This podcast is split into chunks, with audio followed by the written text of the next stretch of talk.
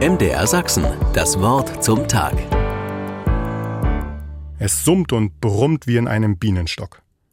Einzelne Gespräche sind kaum auszumachen. Ein ständiger Lautstärkepegel schwebt durch den Raum und scheint die anwesenden Kinder und Jugendliche gar nicht zu stören.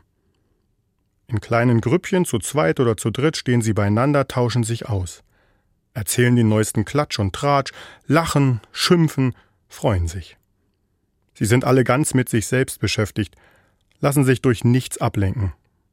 Auch die dazukommenden stören keineswegs und werden höchstens nebenbei wahrgenommen.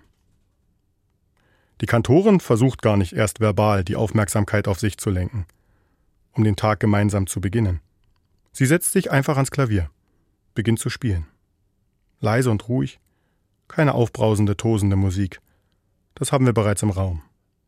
Vielmehr eine kleine Melodie, erst nur ganz leicht, dann geht sie über in einzelne Akkorde, die sich nach und nach in ein Lied verwandeln. Dann setzt sie mit dem Gesang dazu ein. Spätestens jetzt hat sie sie alle. Wie von Zauberhand wenden sich die Köpfe der Anwesenden, und einer nach dem anderen stimmt in das wohl allen bekannte Lied ein. Nach und nach findet jeder seinen Ton und so ganz nebenbei auch seinen Platz im Stuhlkreis. Bereits beim ersten Refrain ist die Lautstärke im Raum perfekt erträglich und der Inhalt des Redens gemeinsam abgestimmt auf den gesungenen Text des Liedes. Wir können nicht alle gleichzeitig reden. Das geht nur, wenn wir gemeinsam singen oder beten, geht es mir durch den Kopf. Wer singt, betet doppelt, hat der Kirchenvater des Altertums und Philosoph Augustinus dazu gesagt. Ich merke, wie sich das Atmen im Raum aufeinander einstimmt, die Stimmen sich heben und senken, aus vereinzelten Gruppen eine Gemeinschaft wird.